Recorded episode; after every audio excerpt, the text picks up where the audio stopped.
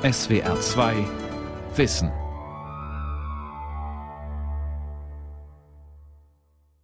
Mit der SR2 Aula und dem Thema Gutes Deutsch entsteht im Gehirn. Was ist Neurorhetorik? Am Mikrofon Ralf Kaspari. Es gibt unzählige Stilratgeber, die zeigen wollen, wie man gutes Deutsch schreibt, was den guten Stil eigentlich ausmacht. Und mittlerweile kümmern sich auch Neurowissenschaftler um dieses Thema. Unter der Etikette Neurorhetorik versuchen sie herauszufinden, wann und warum das Gehirn Satzstrukturen besonders verständlich findet, wann und warum es auf bestimmte Wörter besonders stark reagiert. Der Kommunikationstrainer Markus Reiter beschreibt diesen Ansatz. Vor über 30 Jahren stand ich, damals ein 16-jähriger Gymnasiast, mit schlotternden Knien im Büro des Leiters der Lokalredaktion der Fuldaer Zeitung. Ein paar Tage zuvor hatte ich um den Termin gebeten, weil ich als freier Mitarbeiter für die Zeitung schreiben wollte. Der Lokalchef war ein Journalist alter Schule. In seinem Büro stapelten sich die Manuskripte, Bücher, alten Zeitungen, die Zeitschriften und Pressemitteilungen. Da stand ich also ich konnte eine ganz passable Deutschnote vorweisen, hatte ein, zwei Artikel für die Schülerzeitung verfasst, aber sonst hatte ich keine Schreiberfahrung und schon gar keine journalistische. Nachdem ich mich vorgestellt hatte, knurrte der Lokalchef, man könne es ja mal mit mir versuchen. Allerdings gab er mir zwei Ratschläge. Erstens solle ich so gut wie alles vergessen, was ich in der Schule im Deutschunterricht gelernt hätte. Ich solle am besten genau das Gegenteil machen, das sei Journalismus. Zweitens solle ich mir die Bücher eines gewissen Wolf Schneider besorgen, sie sorgfältig studieren und für meine ersten Artikel in der Fuldaer Zeitung alles brav umsetzen. Dann könne das vielleicht etwas werden mit mir und dem Journalismus.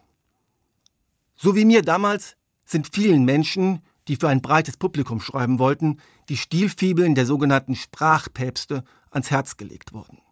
Wolf Schneider zum Beispiel war lange Jahre Leiter der Henry-Nannen-Schule in Hamburg, einer der renommiertesten Journalistenschulen in Deutschland.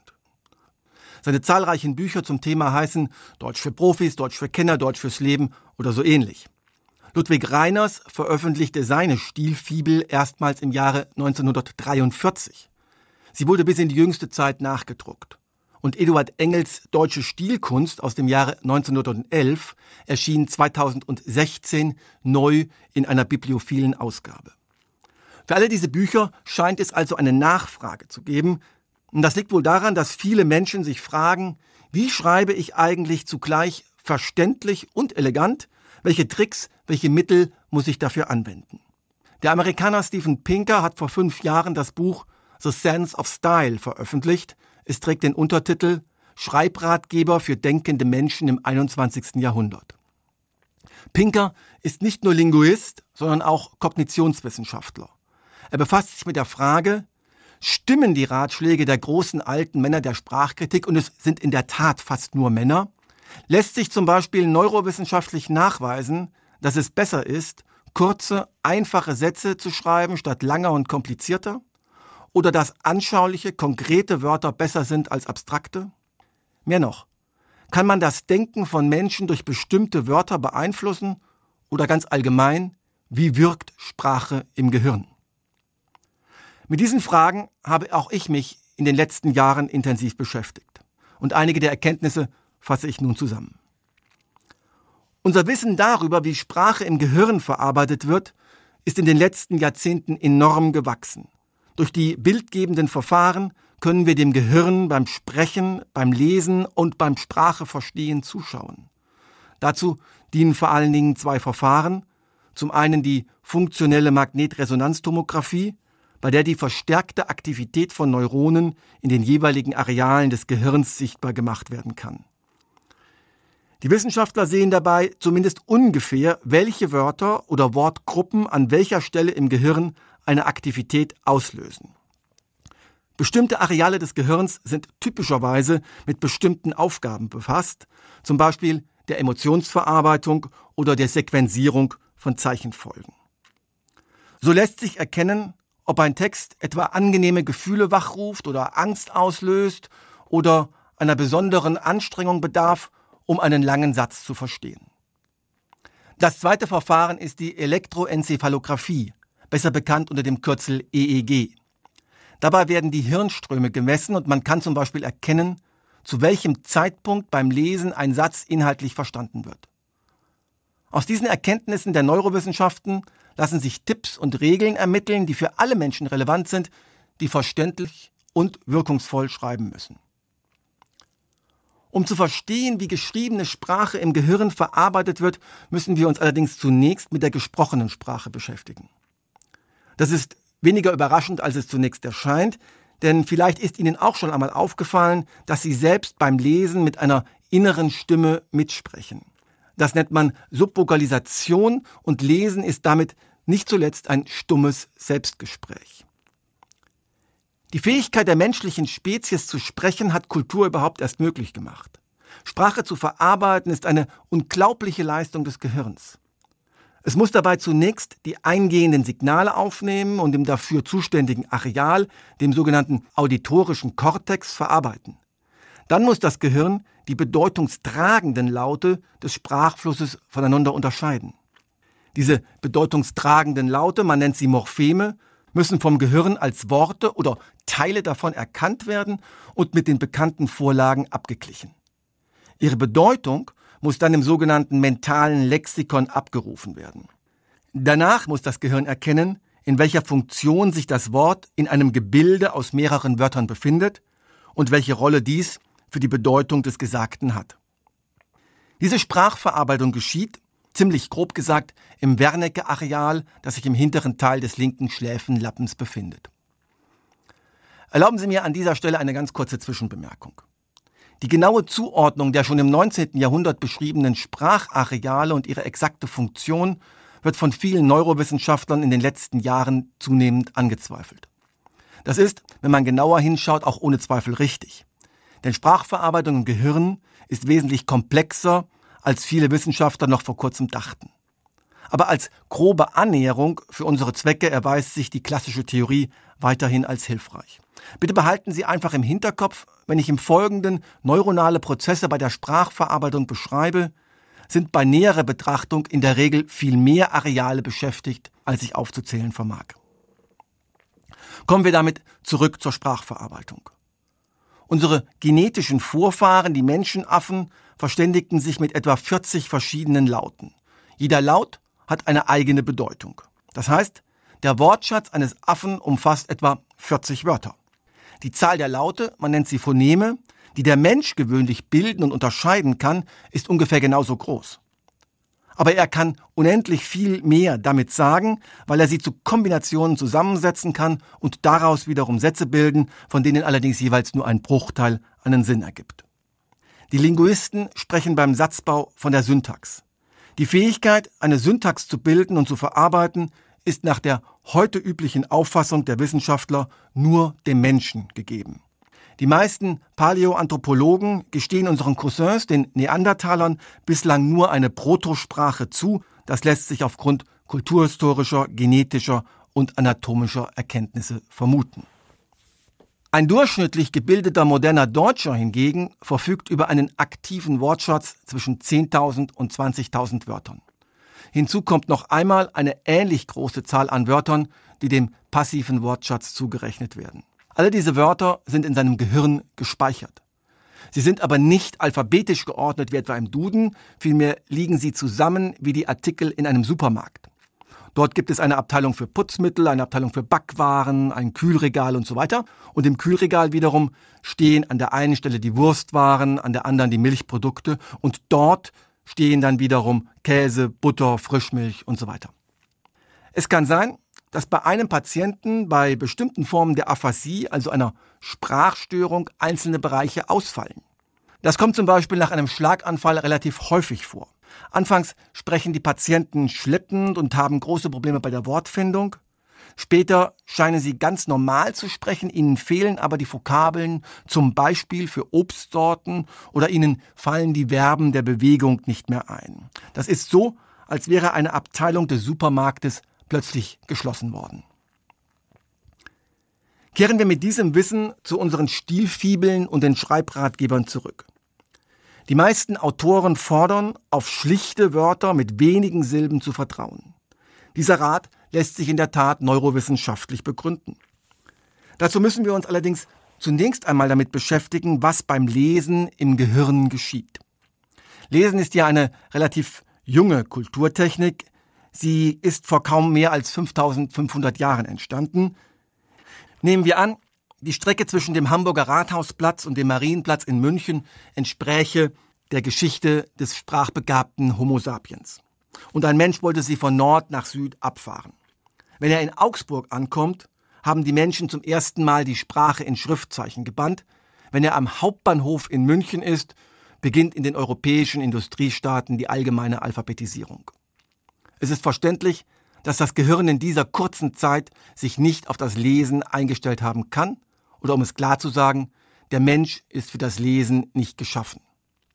Es zeugt von unseren erstaunlichen geistigen Fähigkeiten und der gewaltigen Leistungsfähigkeit des Gehirns, dass viele Menschen es dennoch hervorragend beherrschen. Die Hirnforscher vermuten, dass beim Lesen Fähigkeiten des Gehirns genutzt werden, die bei unseren Steinzeitvorfahren eigentlich für das Spurenlesen in der Steppe vorgesehen waren. Lesen ist also ein extrem komplizierter Vorgang.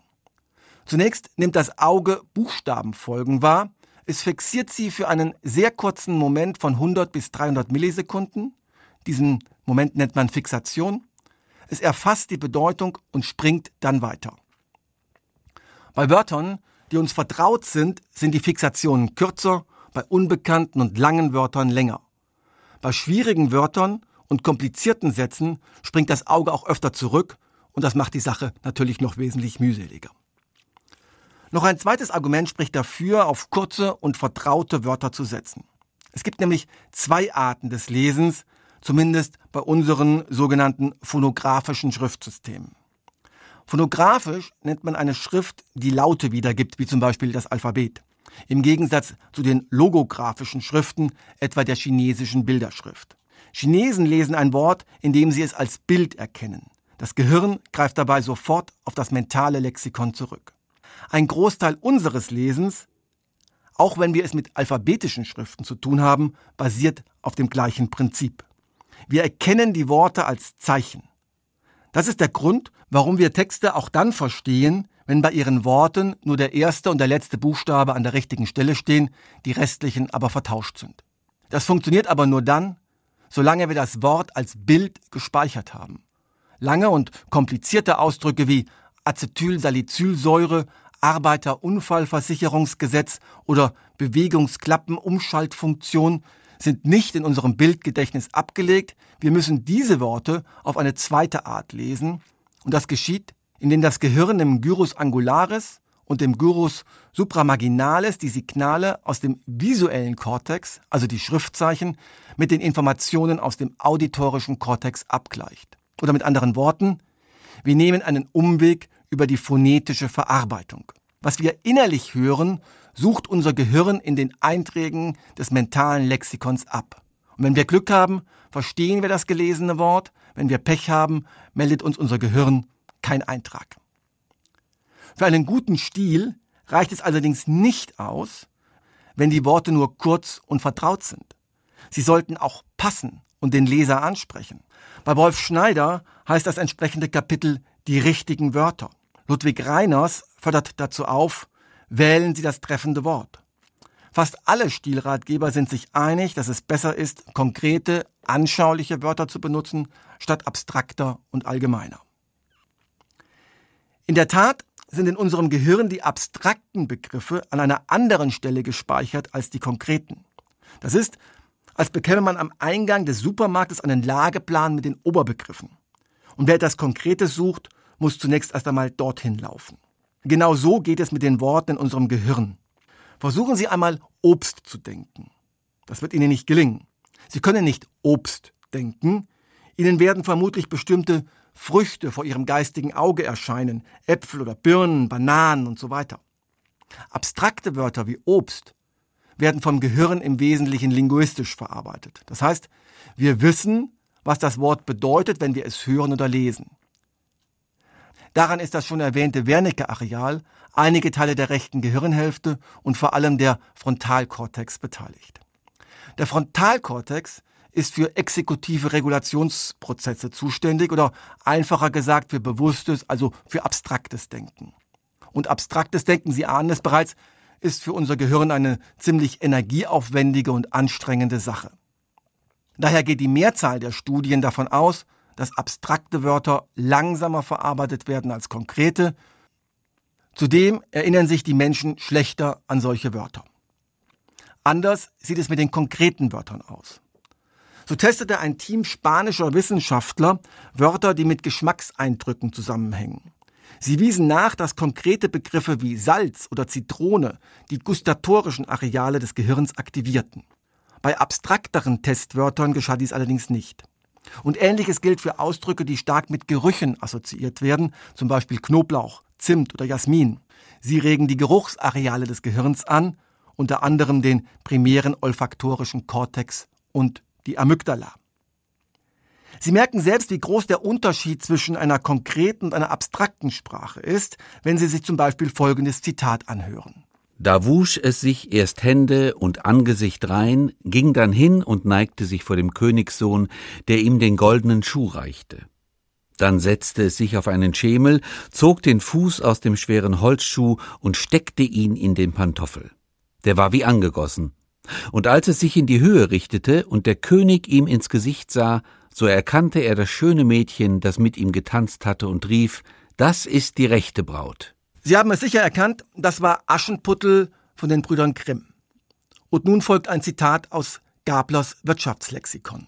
Arbeitsfreude von kulturell vermittelten Vorstellungen über den Sinnbezug der Arbeit geformter Begriff. Dient Arbeit der Sicherung der materiellen Existenz, resultiert Arbeitsfreude aus materiellen Entlohnungen.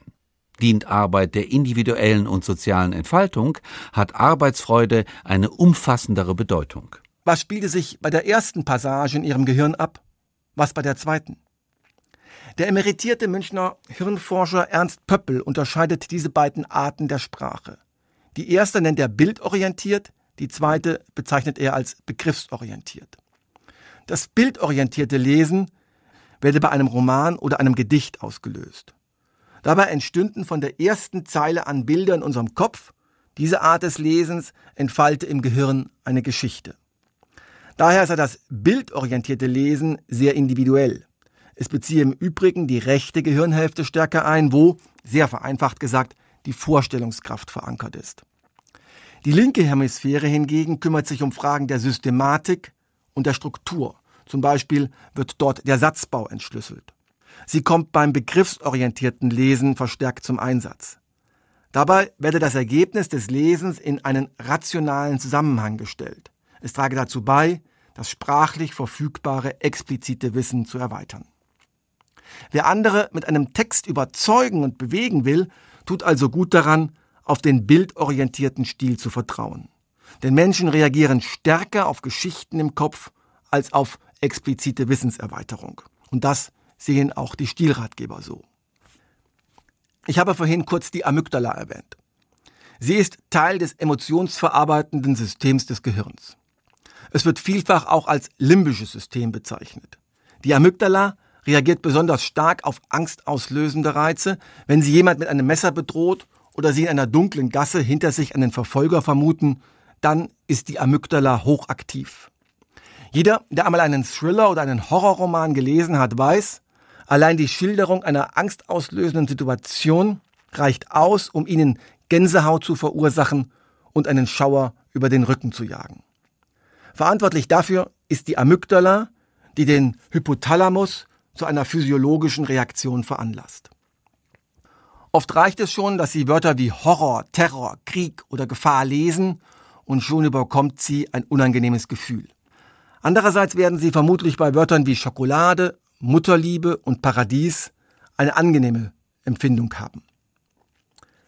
Göttinger Wissenschaftlerinnen haben erst kürzlich gezeigt, dass diese emotionale Bewertung rasend schnell vor sich geht, nämlich innerhalb von 200 bis 300 Millisekunden. Wird ein Wort mit Verlust assoziiert, also mit etwas sehr Negativem, geht es sogar noch schneller. Die Probanden des Göttinger Experimentes lernten innerhalb von wenigen Stunden einen Begriff entweder als negativ oder als positiv zu empfinden. Das geschah durch Belohnung oder Bestrafung. Und immer wenn die Versuchsteilnehmer ein Wort sahen, erhielten sie dabei Geld oder sie verloren es. Allgemein gilt, die meisten Wörter sind für die Menschen nicht neutral. In einer Reihe von neurolinguistischen Projekten haben Wissenschaftler sogenannte affektive Wortlisten erstellt. Sie haben dazu tausende Wörter von mehreren hunderten Probanden nach ihrem emotionalen Wert bewerten lassen und diese Werte dann gemittelt. Daraus ergibt sich, wie im Durchschnitt ein Wort emotional bewertet wird. Vielfach haben die Wissenschaftler bei der Bewertung mehrere Dimensionen verwendet. Das Wort Orgie zum Beispiel wird eher negativ bewertet, weil es wohl etwas beschreibt, das als moralisch verwerflich angesehen wird. Genau deshalb löst es aber auch eine hohe Erregung aus. Im Allgemeinen ist es wahrscheinlicher, dass ein konkretes Wort emotionaler wirkt als ein abstraktes. Obst wäre somit ein neutralerer Begriff als Banane, Kirsche oder Apfel. Das gilt umso mehr, je abstrakter die Begriffe werden. Mit einer Phrasendreschmaschine, die man in jeder Buchhandlung sich besorgen kann, lassen sich auf ironische Weise solche meta-abstrakten Wörter konstruieren. Zwei Beispiele. Konstruktive Innovationsflexibilität oder integrierte Organisationsstruktur. Auf diese Weise entstehen Nonsenswörter, die einem so vertraut vorkommen, dass man meint, sie gerade eben erst gelesen zu haben. Solche blutleeren Wörter allerdings lassen unser limbisches System kalt. Sie sind, weil sie nicht emotional bewertet werden, auch schnell wieder vergessen. Auch in diesem Punkt also haben die Stillehrer aus neurowissenschaftlicher Sicht recht behalten. Denn sie fordern dazu auf, den akademisch-bürokratischen Jargon zu zertrümmern und kein Papierdeutsch zu schreiben.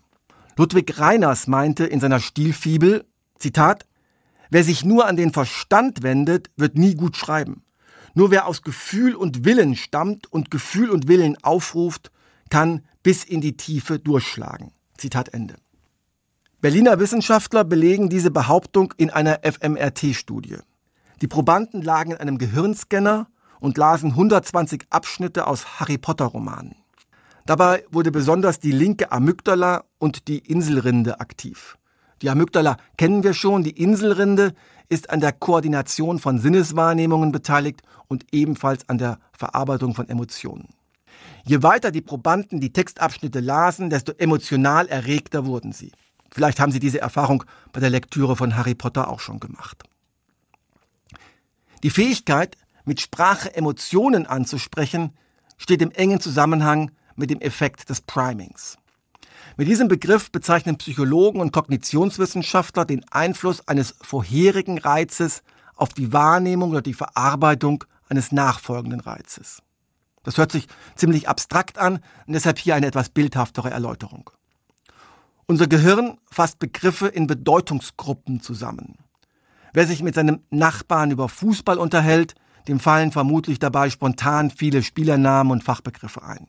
Wenn Sie sich aber mitten in einem Gespräch über die Rentenpolitik der Großen Koalition befinden und Sie jemand nach einem Fußballspieler fragt, werden Sie in der Regel zögern. In Experimenten hatten selbst begeisterte Fußballfans Schwierigkeiten, auf Anhieb ihnen bekannte Spielernamen zu nennen, wenn sie geistig gerade mit etwas anderem beschäftigt waren. Sie waren gleichsam in einer anderen Abteilung des Supermarktes unterwegs. Wenn ein Wort benachbarte Wörter im Gehirn aktiviert, bezeichnet man das als Priming. Der deutsche Begriff dafür lautet Bahnung. Priming geschieht unbewusst. So zeigte man Probanden in einem Experiment für wenige Dutzend Millisekunden das Wort Kuchen. Das ist so kurz, dass man es gar nicht bewusst wahrnehmen kann. Und dennoch konnten die Teilnehmer zum Beispiel die Wörter süß und Torte schneller erkennen und verarbeiten. Das Priming beschränkt sich nicht nur auf die Wahrnehmung innerhalb des Lesens. In einem sehr bekannten Experiment mussten Versuchsteilnehmer einen Text mit Stereotypen über Alter und Gebrechlichkeit lesen. Danach maßen die Wissenschaftler, wie schnell die Probanden einen Flur entlang gingen. Und in der Tat, sie bewegten sich langsamer als eine Vergleichsgruppe, die einen neutralen Text gelesen hatte. Neben dem Begriff Priming wird das Framing in letzter Zeit auch außerhalb der linguistischen Fachwissenschaft diskutiert. Damit wird der Effekt bezeichnet, den Metaphern auf unser Denken und auf unsere Wahrnehmung von Sachverhalten haben. Ist von einer Flüchtlingswelle die Rede, ruft das beim Leser und Zuhörer die Vorstellung hervor, man müsse sich davor mit einem Damm schützen. Selbst so nüchterne Texte wie Börsenberichte sind voll mit Metaphern. Kurse steigen und fallen, Anleger setzen auf Wachstum oder müssen sich auf eine Durststrecke einstellen. Neuere neurowissenschaftliche Studien konnten nachweisen, dass metaphorische Sätze emotional stärker ansprechen als nicht bildhafte. Vor allem die schon bekannte Amygdala, Teile des Hippocampus, der beim Lernen eine wichtige Rolle spielt, und sensomotorische Areale werden von Metaphern besonders angesprochen. Und siehe da, Sprachpäpste wie Wolf Schneider empfehlen, auf Metaphern zu setzen. Texte bestehen natürlich nicht nur aus einzelnen zusammenhanglosen Wörtern. Sinn entsteht erst, wenn die Wörter zu Sätzen geformt werden. Auch dazu geben die Stilpäpste viele Tipps. Autoren mögen ihre Sätze kurz halten, Schachtelsätze, Einschübe und Attribute vermeiden. Für überlange Sätze mit weit auseinandergerissenen Verben gibt es in der ein oder anderen Stilfibel allerlei sehr hübsche Beispiele. Sie arbeiten mit einem falschen oder einem unerlösten Zwischensinn und sind so ungefähr nach folgendem Muster aufgebaut. Nehmen wir also einen Satz und wir lesen, die Zeugin teilte dem Gericht mit, sie habe Geschlechtsverkehr mit dem Angeklagten. Sofort stellt unser Gehirn eine Hypothese darüber auf, wie der Satz weitergehen könnte. Es greift dabei auf die Erfahrung mit ähnlichen Sätzen in der Vergangenheit zurück. Nach Lage der Dinge wird das Gehirn in diesem Falle wohl vermuten, der Satzende alsbald mit gehabt. Menschen denken in der Sprache also immer ein Stück voraus. Die Neurolinguistik bezeichnet diese vorwegnehmende Analyse als Passing. Je komplizierter die Sätze werden, desto eher ist das Gehirn geneigt, eine falsche Vermutung über den Ausgang eines Satzes ziemlich lange für richtig zu halten. Also in unserem Beispiel, die Zeugin teilte dem Gericht mit, sie habe Geschlechtsverkehr mit dem Angeklagten, der heute im Gerichtssaal nicht erschienen ist, weil er durch einen grippalen Infekt, der im Augenblick in der Stadt grassiert, geschwächt ist. Und der Leser bleibt weiterhin im Ungewissen. Auf Dauer ist das für ihn ziemlich anstrengend, denn es belastet sein Arbeitsgedächtnis. Darin finden höchstens fünf bis sieben Informationseinheiten, Satzglieder also Platz. Danach hat der Leser den Anfang des Satzes im schlimmsten Falle vergessen oder er schaltet ab und verpasst so den Schluss abgelehnt. Bisher haben wir uns um Wörter und Sätze gekümmert. Die Stilfibeln befassen sich als drittes noch mit einem weiteren Aspekt der Grammatik. Ein besonders häufiger Rat ist es nämlich, Passivformulierungen zu vermeiden. Ludwig Reiners sprach schon vor über 70 Jahren ironisch antiquiert von der Leideform. So einleuchtend das klingen mag, aus neurowissenschaftlicher Sicht gibt es keine gesicherten Belege dafür, dass aktiv besser ist als passiv. Im besten Falle könnte man sagen, es kommt darauf an, auf welchen Aspekt der Autor die Aufmerksamkeit lenken will. Im Satz Der Bankräuber wurde verhaftet steht die Verhaftung im Vordergrund. Im Satz Die Polizistin verhaftete den Bankräuber rückt der Erfolg der Polizei ins Rampenlicht. Unser Gehirn kann beide Sätze mit gleicher Effektivität und mit gleicher Geschwindigkeit verarbeiten. Am Ende ist das ja auch ohnehin das Erstaunlichste. Und das gilt allen Stilratgebern zum Trotz. Irgendwie und sei es mit Hängen und Würgen schafft es unser Gehirn in vielen Fällen sogar die unzugänglichsten Texte zu entschlüsseln. Neulich erzählte mir eine Teilnehmerin in einem meiner Schreibseminare, sie habe geschlagene 20 Minuten über einem Satz in einem Rechtsdokument gebrütet und am Ende habe sie zumindest eine ungefähre Ahnung gehabt, was der Autor ausdrücken wollte. Ideal ist sowas natürlich nicht. Jetzt, wo wir wissen, dass sich die klassischen Schreibregeln neurowissenschaftlich belegen lassen, denken Sie bitte an den Rat meines inzwischen längst verstorbenen Lokalchefs der Fulderer Zeitung. Kaufen Sie sich einen Stilratgeber, halten Sie sich daran, die Gehirne Ihrer Leserinnen und Leser werden es Ihnen danken.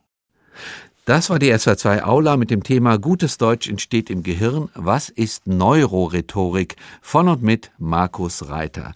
Sie können diese und alle anderen Aula-Sendungen wie immer nachhören und nachlesen. Infos dazu finden Sie auf unserer Homepage www.swr2.de-wissen.